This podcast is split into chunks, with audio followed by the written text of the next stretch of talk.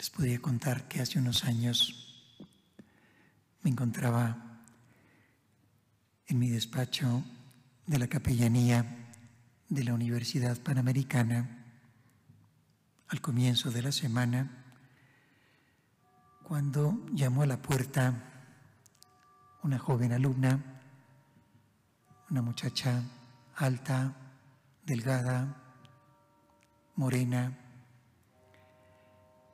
con cierta timidez me preguntó si podía platicar conmigo.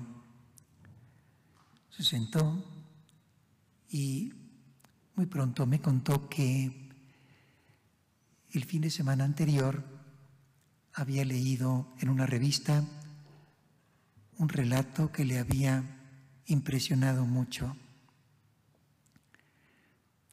Luego supe que era uno de esos pequeños cuentos de Tony de Melo, del padre Tony de Melo.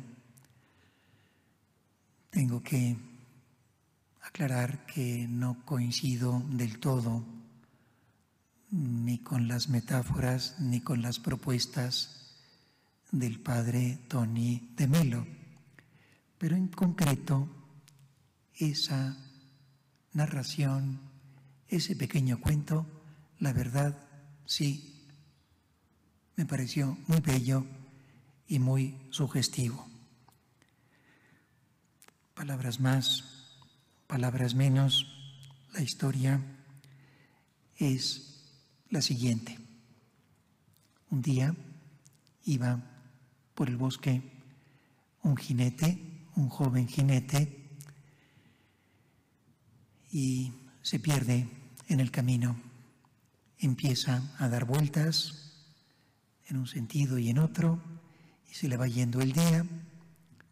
Casi al caer la tarde, y al borde de la desesperación se encuentra con una ermita. Se baja del caballo, llama a la puerta y le abre un anciano ermitaño, un hombre que lo acoge con una sonrisa abierta, lo invita a pasar, cenan juntos, conversan muy a gusto.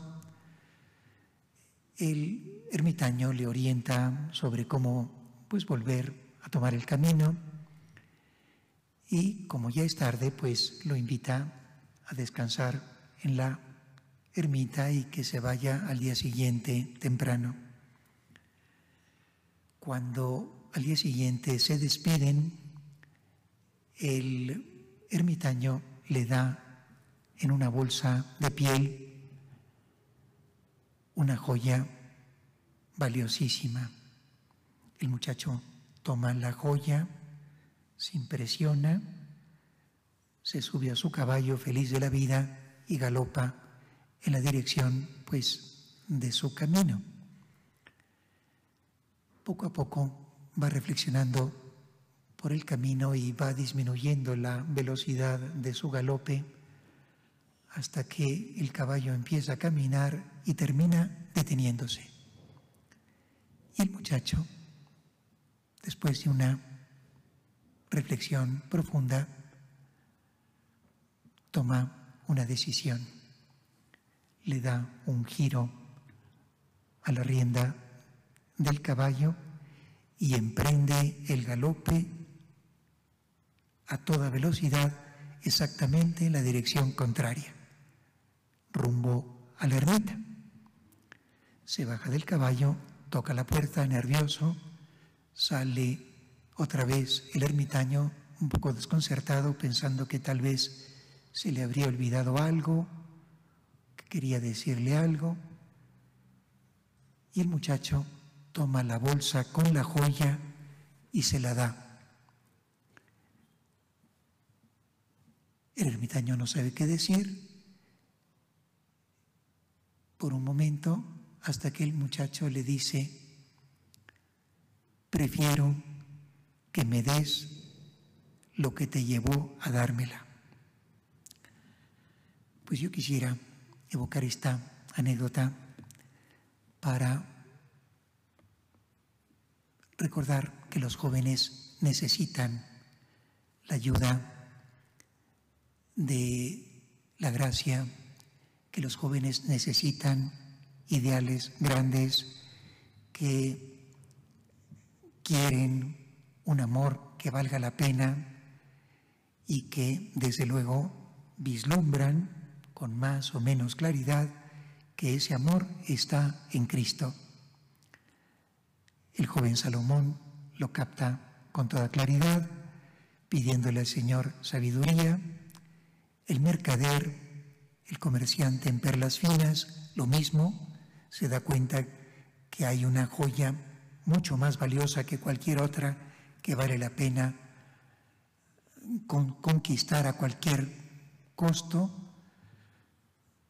Y nosotros, pues también podríamos hacer nuestra esa actitud, acercarnos con el amor de Dios que tenemos en el corazón a los jóvenes y plantearles el amor que realmente vale la pena en este mundo, que es el amor a Cristo.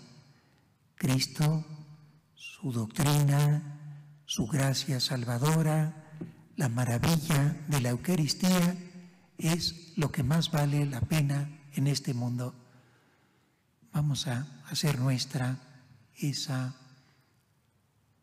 ilusión, ese, ese ideal, y vamos con paciencia y con cariño a estar cerca de los jóvenes para invitarlos a que también ellos amen a Cristo y no le tengan miedo a las exigencias que el amor de Cristo les pueda proponer.